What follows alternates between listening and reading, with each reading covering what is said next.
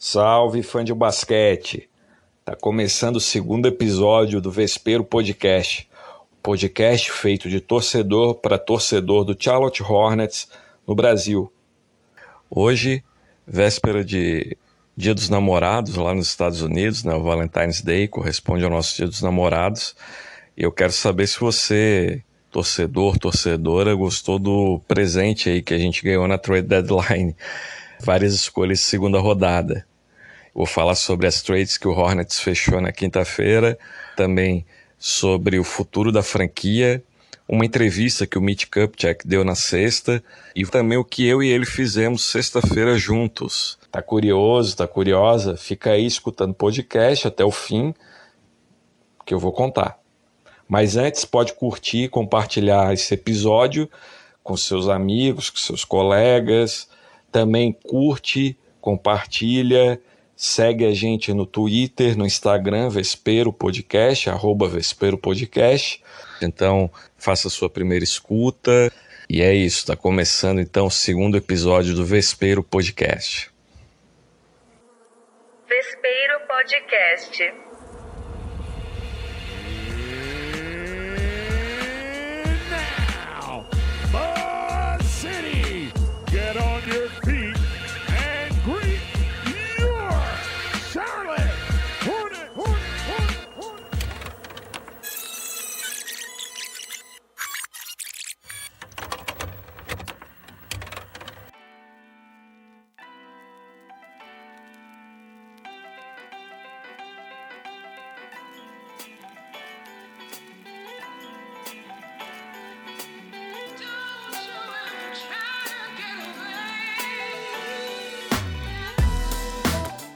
Bom, vamos começar aqui com o primeiro tema do nosso podcast, que não pode ser outra coisa senão as negociações de ontem da trade deadline.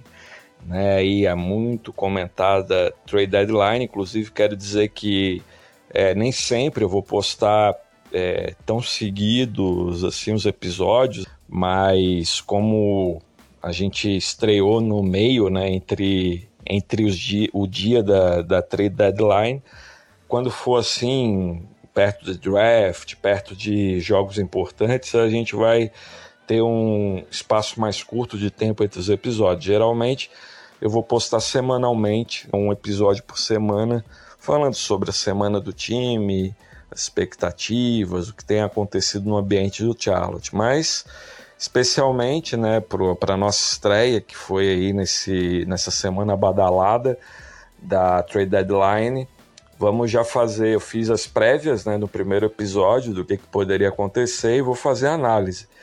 E vou começar minha análise por uma prévia que é, eu tinha comentado no primeiro episódio. Né? Aliás, as duas trades né, que o, o Charlotte fez, né, os jogadores, a, o tipo de negociação que o Charlotte fez, eu já tinha. Se você voltar lá e escutar o, o primeiro episódio, para você que não escutou, Volta lá, escuta o primeiro episódio. Para você que escutou, já sabe que, no geral, eu acertei a linha que o Charlotte iria seguir né, nessa trade deadline. E tinha comentado ali do Mason Plumlee, né, que é a primeira negociação que eu vou abordar, que era né, assim, um, já tinha uma expectativa de que ele realmente fosse negociado. A negociação do Mason Plumlee saiu ontem no final da tarde aqui no Brasil. E foi a seguinte: o Mason Plumlee foi para o Los Angeles Clippers e o Charlotte recebeu o Red Jackson, né, o armador do, do Clippers, e também uma escolha de segunda rodada na, no draft para o draft de 2028 e algum, alguma grana né, em retorno também veio para o Charlotte nessa negociação. Depois, logo depois, já saiu uma notícia de que o Red Jackson, né, assim, conversa já com, com o staff do Charlotte, é, já está arrumando um acordo de buyout, é, ou seja, para que ele esteja disponível para que outros times possam adquiri-los aí, times que, que sejam contenders, que precisam de reforço aí para os playoffs e tudo mais. Né? Algo que também é esperado até pensando no que o Charlotte tem hoje no seu elenco. Vamos combinar que o Red Jackson, ele é um armador e ele joga justamente na posição que Charlotte hoje está bem servido, né, com o principal jogador da franquia, que é o Lamelo Ball, e o Dennis Smith Jr., né, que veio para compor o banco mesmo, além de, de, que o Rosier também faz essa função em alguns momentos. Então, assim, realmente eu acho que se a gente fosse manter o Red Jackson, pelo menos o Rosier ou o Smith Jr. entrariam na jogada. Não foi o que aconteceu. E já que a notícia saiu, ainda não é oficial, tá? Vamos esperar um pouco mais para entender o que, que vai acontecer nessa, nesse, nesse período aí onde os times negociam os contratos de buyout de jogadores e tudo mais. Mas em princípio eu penso que o Red Jackson realmente não vai ficar. E assim, gente, eu vou comentar, né, uma coisa que eu queria chamar atenção, a gente vai comentar aqui no Vespero essas negociações de um modo como torcedor de basquete, tá? Não vamos trazer uma cultura do futebol para o basquete. Eu não vou comentar com fígado aqui, tá? Eu vou comentar com aquilo que eu pesquisei, o que eu ouvi, que eu apurei aí sobre uh, as negociações, né? Então, assim, é, como eu tinha dito no primeiro episódio, Mason Plumlee era um, um grande nome assim que estava ventilado em outros times, como Sacramento Kings, próprio Phoenix Suns e acabou no Clippers, né? Que fez esse movimento aí que tá todo mundo tentando entender de dispensar né, os, seus, os seus armadores aí, provavelmente porque eles vão né, receber o Westbrook, né? Já tem aí notícias de que o Westbrook já está em negociações com o Clippers, né? Então foi esse espaço que eles tentaram abrir no elenco. Assim como o Hornets, com o movimento de enviar o Mason Plumlee para o Clippers, abre também uma possibilidade no elenco. Qual possibilidade é essa? Ora, é uma coisa que eu também tinha abordado no primeiro episódio, que Mark Williams e Nick Richards, né, dois prospectos aí recentes do Hornets, dois, o Mark Williams, né, um calouro aí, é, que chegou esse ano via draft, o Nick Richards que já está, acho que há duas, três temporadas aí conosco, né, que eles possam agora fazer essa disputa saudável, né, no, do meio para o final da temporada, jogando, entrando em quadra, mostrando aquele potencial que eles, que eles têm. Então, o Mason Plumlee também, ele já estava, pelo que eu sei, demonstrando interesse em para uma franquia onde ele pudesse disputar os playoffs, né? Um jogador já veterano, 32 anos, assim como o Reg Jackson, né? Dois veteranos, então, e que tem aspirações de disputar título, playoffs, enfim, grandes jogos, né? E que não é a posição que o Charlotte hoje está. O, o Mason Plumlee, como eu também tinha falado no outro episódio, é um jogador, e assim, não só o Mason Plumlee, né? Vamos pensar, gente, que o nosso time titular, tirando o Lamelo de novo da discussão, todos os outros jogadores, eles são titulares no nosso time, por conta do, do, da posição que a nossa franquia se encontra, mas eles são jogadores reservas de qualquer outro time na NBA. Mesmo Terry Rozier, o, o Kelly Oubre Jr., Gordon Hayward, jogadores que sairiam do banco para compor um elenco, Mason Plano é a mesma coisa. Então, assim, essa é a realidade que está envolvida aí nessas trades que o Charlotte fez. Então, movimento esperado, movimento hum, acho que a gente não, não teria como ganhar algo muito além disso nessa negociação. É, o Mason Plumlee é, fez alguns bons jogos aí, aproveitou né, esse tempo no Charlotte para se reposicionar perante a NBA também.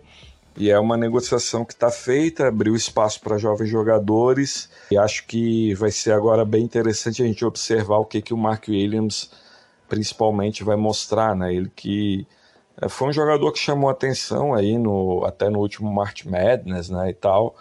Vale a pena observar.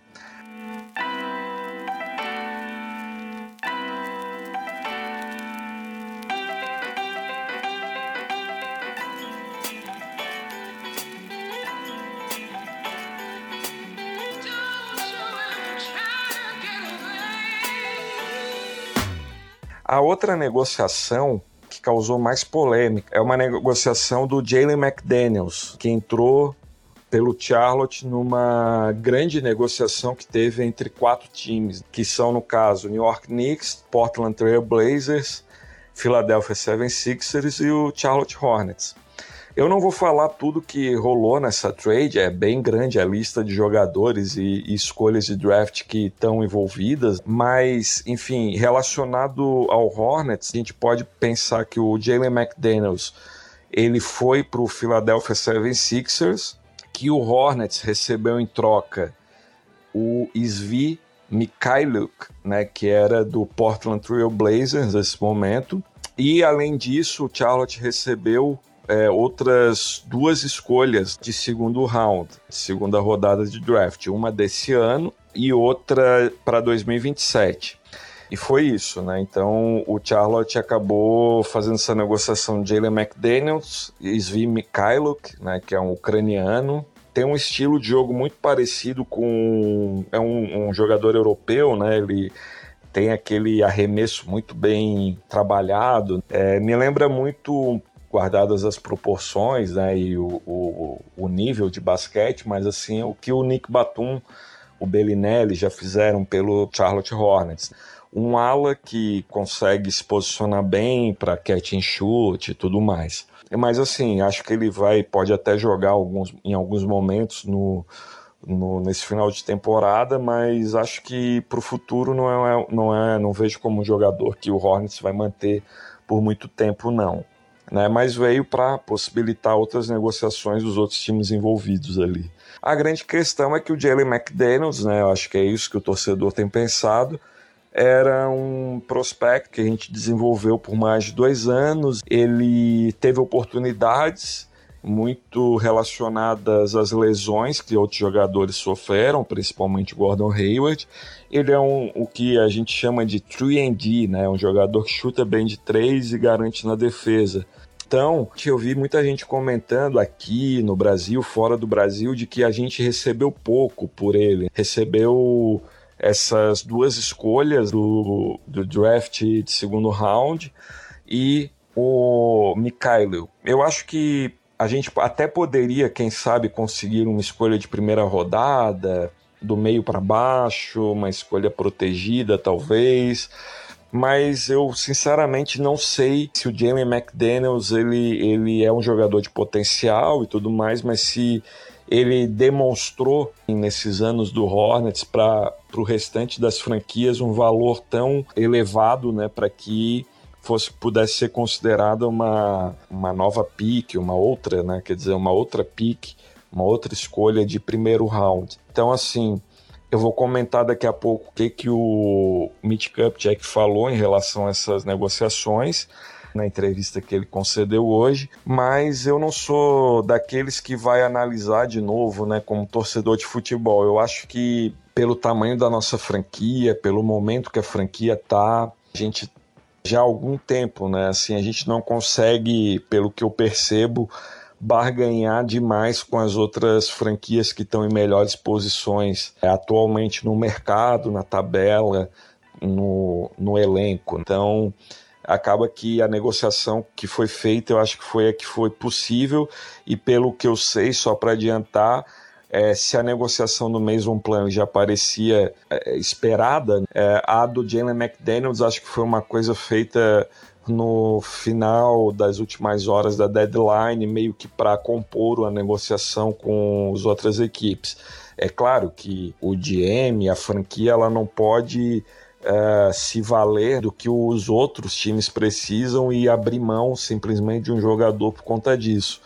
Mas o que, que une esses dois nomes aí né, nessas negociações, uh, Mason Plumlee e Jamie McDaniels. Ambos são jogadores que têm né, o contrato expirando no final dessa temporada.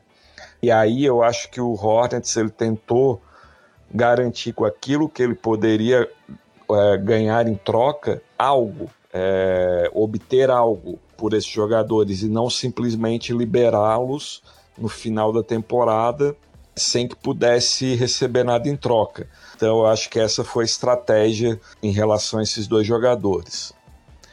certo? Essas são as trades que rolaram. Tem outras que não rolaram, que eu também achei até que estariam mais certas, como a do Terry Rozier, mas não aconteceram efetivamente. Por que, que não aconteceram, eu acho? Porque o Terry Rozier ele, ele acabou sofrendo os efeitos de outras negociações grandes aí que a trade deadline teve, inclusive a do Kyrie Irving para o Dallas e, consequentemente, a do Kevin Durant para Phoenix, que, querendo ou não, impactaram lá no Los Angeles Lakers, que acabou levando o DeAngelo Russell de volta para Los Angeles. E toda essa orquestração aí, Westbrook, né, que também saiu de Los Angeles e está é, no mercado, o próprio Red Jackson, o Patrick Beverly também. Então, quer dizer, o mercado de armadores e alarmadores na NBA, depois dessa trade deadline, ficou muito quente.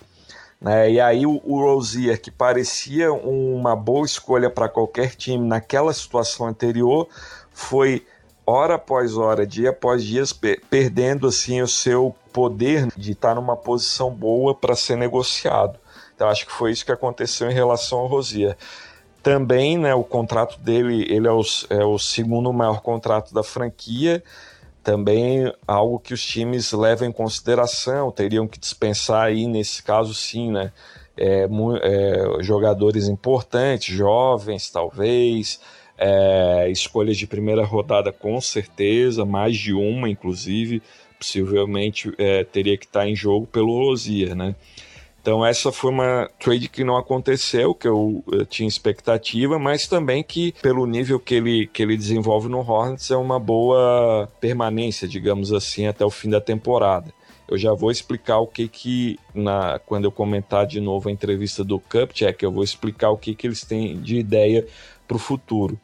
Gordon Hayward né, não aconteceu, mas eu já esperava, como eu falei no primeiro episódio. Kelly Oubre, a mesma coisa. A lesão do Kelly Oubre numa é, região ligamentar né, do pulso, da mão ali, acabou sendo meio chocante assim para as outras franquias e, e não quiseram permanecer na busca desse jogador. Então, essas não aconteceram. PJ Washington tinha falado que ou ele ou Jalen McDaniels poderiam ser negociados. Foi o Jalen, como eu falei.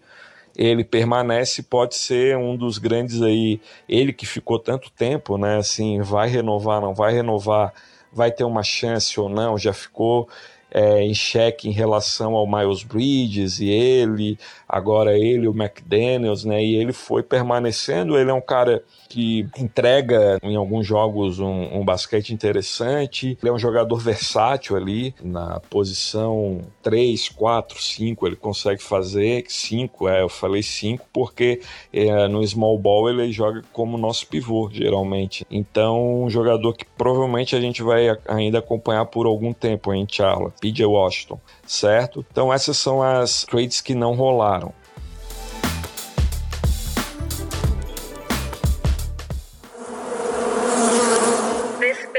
Podcast.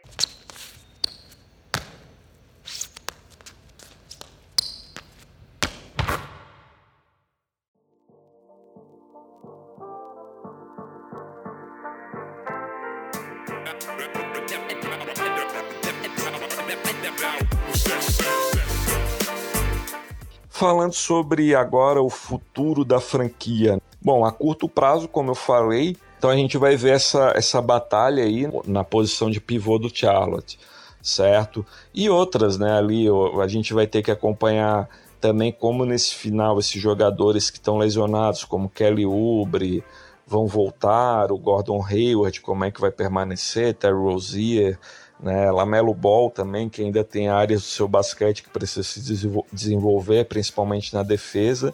Aguardemos aí, mas a curto prazo a gente vai também ver espaço para outros jovens, JT Thor, Bryce McGowens, né, que chegou também nessa temporada via draft, Kai Jones, que tem uma alta expectativa, mas é um jogador extremamente jovem. A gente tem aí vários jogadores que podem se desenvolver nesse período no final da temporada, ganhar minutos de jogo e poder mostrar algo aí para frente, né? Assim como que a gente vai poder manejar a situação de cada um.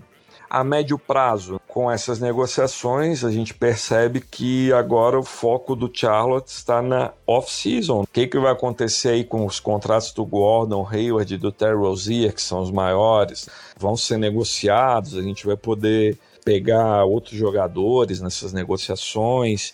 A gente vai ter que observar isso, mas o draft que eu acho que aí eu já vou também com o draft entrando no longo prazo. Eu acho que a franquia mostra né, que o foco tá no draft realmente. A gente tem várias escolhas nesse draft, principalmente segunda rodada.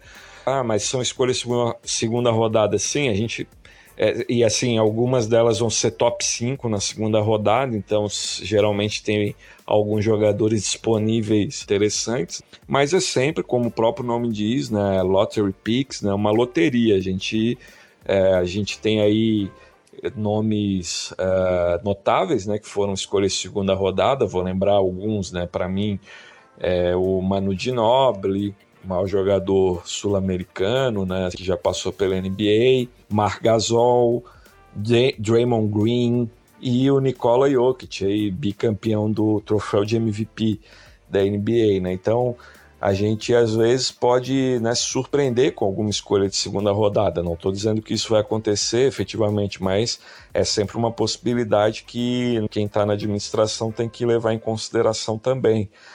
E focar nessa primeira escolha aí do draft, né? Vamos ver, a gente vai provavelmente eh, essa temporada pelo espaço dos, dos jovens jogadores, eh, a gente vai estar tá fazendo meio que um tank disfarçado, digamos assim, né? Pelo que eu percebo.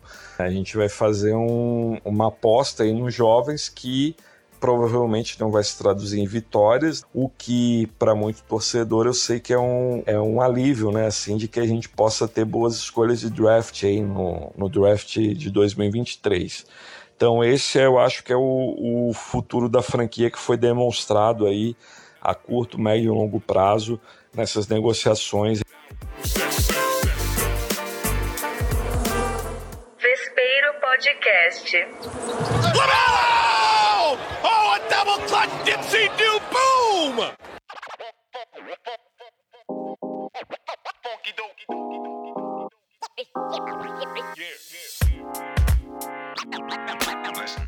Para terminar, eu vou falar então do que o Mitch Kupchak falou nessa última entrevista que ele concedeu por teleconferência, falou com alguns jornalistas lá de Charlotte e aí ele explicou um pouco mais assim o que que ele estava pensando né, em relação às negociações e ao futuro né, da, da franquia. Foi perguntado se o Steph né, tinha realmente chegado a bons termos assim naquilo que pensava para essa trade deadline. Falou que tem decisões que têm que ser tomadas meio que na hora, eu acho que ele está falando isso em relação ao Jalen McDaniels.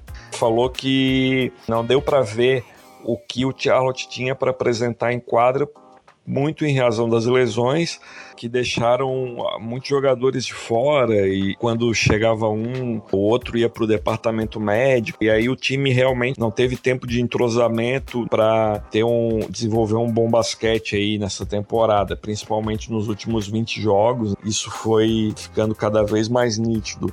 Então, meio que ele disse assim, cara, foi o que deu para fazer. A gente conseguiu negociar o Mason Plumlee para abrir espaço para os jogadores em desenvolvimento. Falou desses contratos irrestritos de agente livre do Mason Plumlee e do Jalen McDaniels, que isso deixa também, né, ele enquanto GM numa posição de ter que tomar uma decisão pensando naquilo que poderia ou não acontecer caso né, esses jogadores viessem a serem abordados por outra franquia. A gente nunca sabe como que um jogador termina uma temporada, né? lesionado, não lesionado, tendo feito uma grande temporada ou não. Então, para não perder um negócio nesse momento, com esses dois jogadores, ele acabou fazendo essas jogadas aí em relação a outros times. Esses são fatores assim que o Beat Cup abordou nessa entrevista. Tem uma coisa que ele fala também na entrevista que eu concordo um pouco com ele, que é assim, a gente não pode tratar tudo como terra arrasada, porque É, a gente tem que entender, como eu já tinha falado no primeiro episódio, o tamanho dessa franquia. Ele fala mais de uma vez na entrevista, se refere ao próprio time como tendo uma configuração de small market, ou seja, é aquele mercado pequeno. Charlotte hoje não está numa posição de oferecer grandes objetivos né, para aqueles jogadores que queiram vir para a franquia, infelizmente.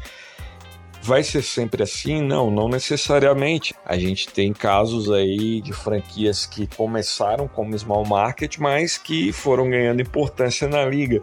Mas tudo passa pela por como essas franquias elas lidam né, com o seu futuro, digamos assim. Como elas também conseguem se colocar em posição de crescerem e chamarem a atenção de jogadores para virem com contratos maiores e, e All-Stars e tudo mais, né? Então hoje o Charlotte não é realmente essa franquia, pode vir a ser e tudo depende de draft. É, inclusive eu estava revendo aí no draft do ano passado, por exemplo, a gente tinha selecionado Mark Williams e o Jalen Duren, que foi negociado depois para o Memphis. E nessa negociação, por conta dessa negociação, que a gente tem hoje a pique de primeiro round dessa temporada e várias outras piques de segundo round aí nesse draft. Então a gente tem que observar como que o, o staff do GM Mitch Kupchak está né, se mexendo aí nas últimas temporadas. Em relação a trades, realmente na deadline ele mesmo tem uma postura de que a deadline parece que para o Mitch Kupchak não é algo que ele valoriza tanto, assim, ele gosta mais do draft mesmo e das negociações em final de temporada. Então a gente também tem uma expectativa aí porque vai acontecer a partir aí do final da temporada da NBA, depois das finais ali, o que, que pode estar em jogo.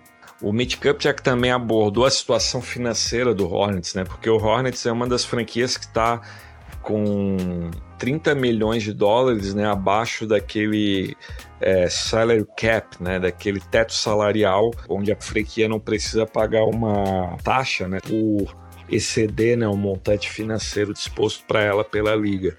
Ele fala que é uma boa situação financeira, ainda que parece tem vários encargos aí que fazem com que sempre diminua esse teto financeiro das franquias, mas que mesmo com uma situação financeira abaixo desse teto, pela própria posição com que o time está hoje, não sendo tão competitivo e tudo mais, ele enxerga que esses contratos aí que podem ser encaixados nessa folha salarial do Hornets, né, nessas negociações, ela só vai fazer sentido e só vai atrair jogadores se o time tiver bons motivos para atrair o jogador, outros jogadores que estejam com bons contratos, com contratos altos tudo mais disso tudo que ele falou, eu sinto que ele tem expectativa assim de negociar ou o contrato do Terry Rozier ou o contrato do Gordon Hayward. Acho difícil, né? O contrato do Gordon Hayward é muito grande, realmente. Foram 4, 120 milhões de dólares por quatro anos. São aí 40 milhões de dólares, né? Por temporada. Um salário alto para um jogador que está rendendo pouco, como eu já falei. Só que pensando no futuro, isso indica que o Mitch Kupchak está focando no draft de 2023 com toda a força.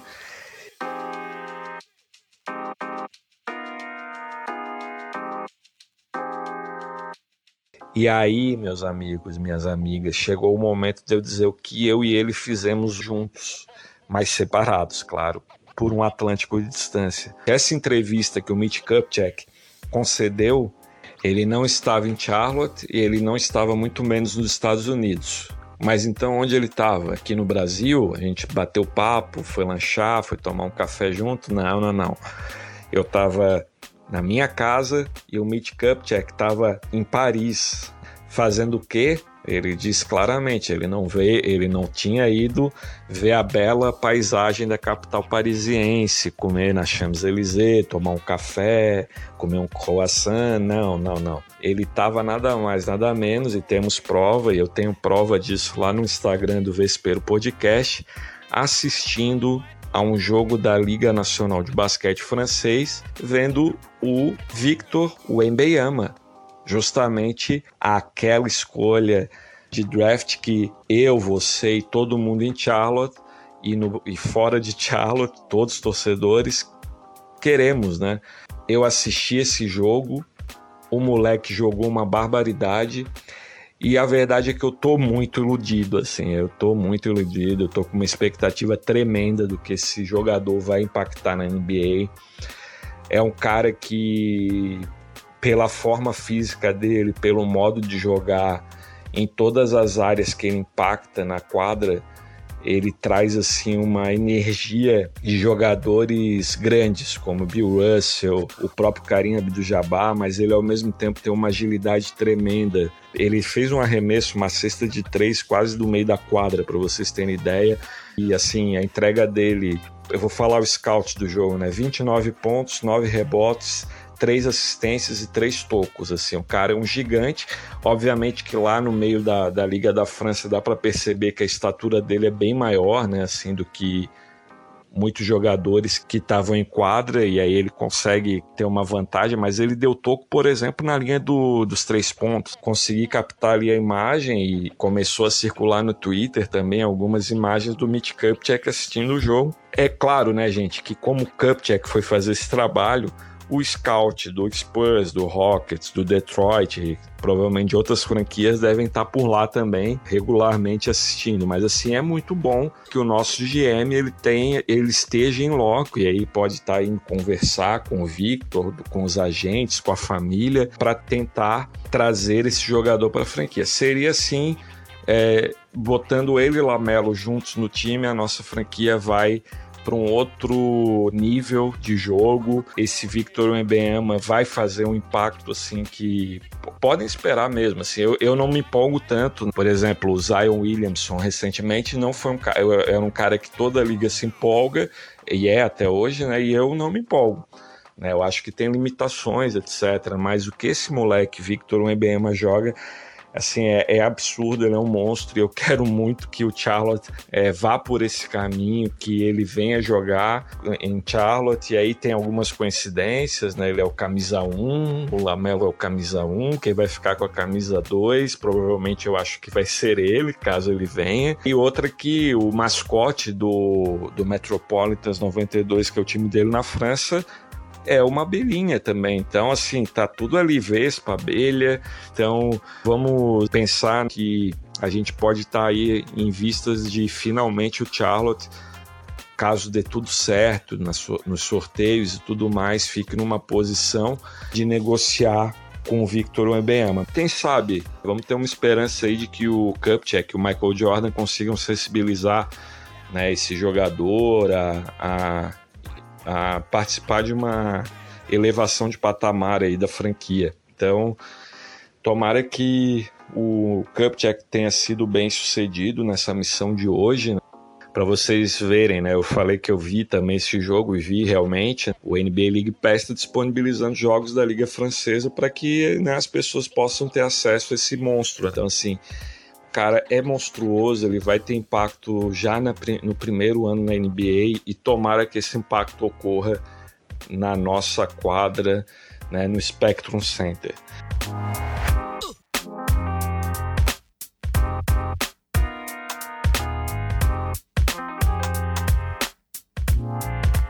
É claro que tem alguns pontos dessa entrevista que eu gostaria de lançar uma opinião mais crítica. Por exemplo, quando em algum trecho ele diz que gostaria de renovar, se não com todos, com alguns dos veteranos da franquia que estão em fim de contrato. E aí a gente fica pensando, será que todos têm espaço no Hornets do próximo ano, se o projeto realmente é focar no draft? Esse é um ponto que me deixou meio frustrado assim na entrevista. Também a gente tem que pensar nessa fé quase bíblica que o Mitch Kupchak tem de que o Gordon Hayward vai passar uma temporada inteira sem lesões. É isso ele fala mais de uma vez na entrevista de que ele espera que no próximo ano o Gordon Hayward não sofra lesões e possa ter uma sequência. Eu acho nesse ponto que ele está realmente esperando que, a partir das investigações lá da NBA, um Bridges possa voltar a ser integrado ao elenco, que o Hayward possa revezar com ele nessa posição 3 do Hornets. Mas ainda assim eu acho que são é apostar demais em dois cenários que são hipotéticos e muito aquém daquilo que a gente poderia almejar nessa posição especificamente. Eu acho demais, né? Você pensar que Hayward não vai passar uma temporada inteira sem alguma lesão e mesmo que passasse, o basquete dele vem caindo tanto estatisticamente quanto do que a gente percebe em quadra. Então me parece algum ponto meio contraditório ele apostar no draft e ao mesmo tempo fazer uma aposta em, em alongar contratos de veteranos que também não estão rendendo tanto. E outra essa fé cega também do Mitch Kupchak de que a gente vai ter a primeira escolha do draft que o Victor Wembanyama pode vir a ser o grande nome da franquia na próxima temporada. Eu acho que são apostas arriscadas que ele está fazendo, que podem inclusive ser apostas pessoais e quem sabe pode custar o próprio cargo dele. Afinal de contas, se não ver essa pique de número um, a franquia pode pegar algum prospecto bom no próximo ano, mas não vai ter esse cara da geração aí que é o francês, como eu disse há pouco.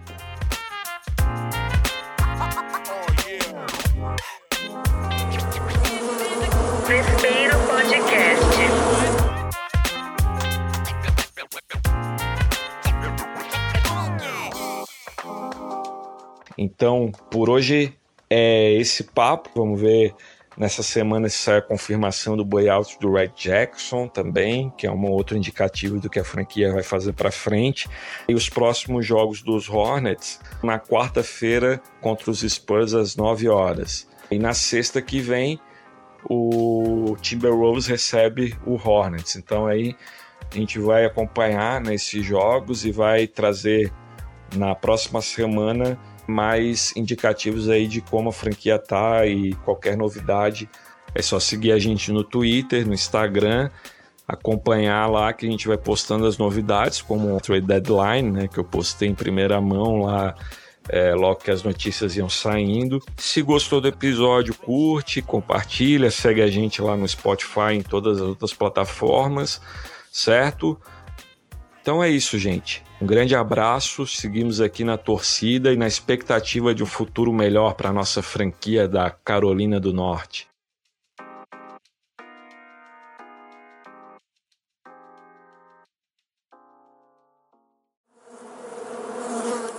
Vespeiro Podcast.